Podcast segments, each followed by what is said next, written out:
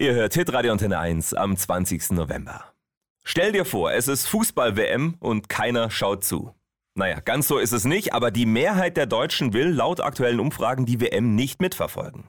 Heute Abend geht's ja los mit dem Eröffnungsspiel Katar gegen Ecuador. Und spätestens seit der WM 2006 hier in Deutschland gehört zu einem großen Fußballturnier auch das Public Viewing. In Kneipen, Biergärten, auf Marktplätzen oder auch in Kirchen.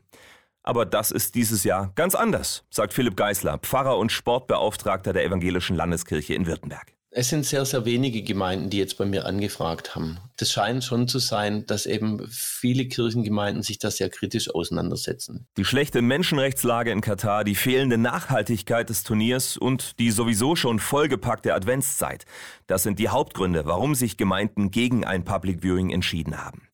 Außerdem hat die evangelische Kirche in Deutschland dieses Mal keinen Rahmenvertrag ausgehandelt, sagt Geißler. Der hat es Kirchengemeinden sehr einfach und günstig ermöglicht, die Spiele zu zeigen. Das heißt? Jede Gemeinde, die eben jetzt die WM übertragen will, muss das auf eigene Kosten und auf eigene Rechnung machen, muss sich selber mit der GEMA auseinandersetzen. Damit hat die evangelische Kirche natürlich ein Zeichen gesetzt. Aber es gibt auch innerhalb der Kirche ganz unterschiedliche Meinungen zur WM, sagt Geißler. Das sind Leute, die sehen es kritisch und werden die WM angucken. Und es gibt Leute, die sehen es kritisch und werden es deshalb nicht angucken. Ich glaube, das geht beides. Nur bewusst eben sollte es passieren. Deshalb findet er es gut, dass die Kirche zur Meinungsbildung beiträgt. Zum Beispiel mit umfangreichem Infomaterial, Diskussionsrunden oder auch bei Social Media. Er selbst wird die WM übrigens nicht gucken und stattdessen wohl des Öfteren bei seinem örtlichen Fußballverein in Feldstetten auf der Schwäbischen Alb in der Kreisliga B vorbeischauen.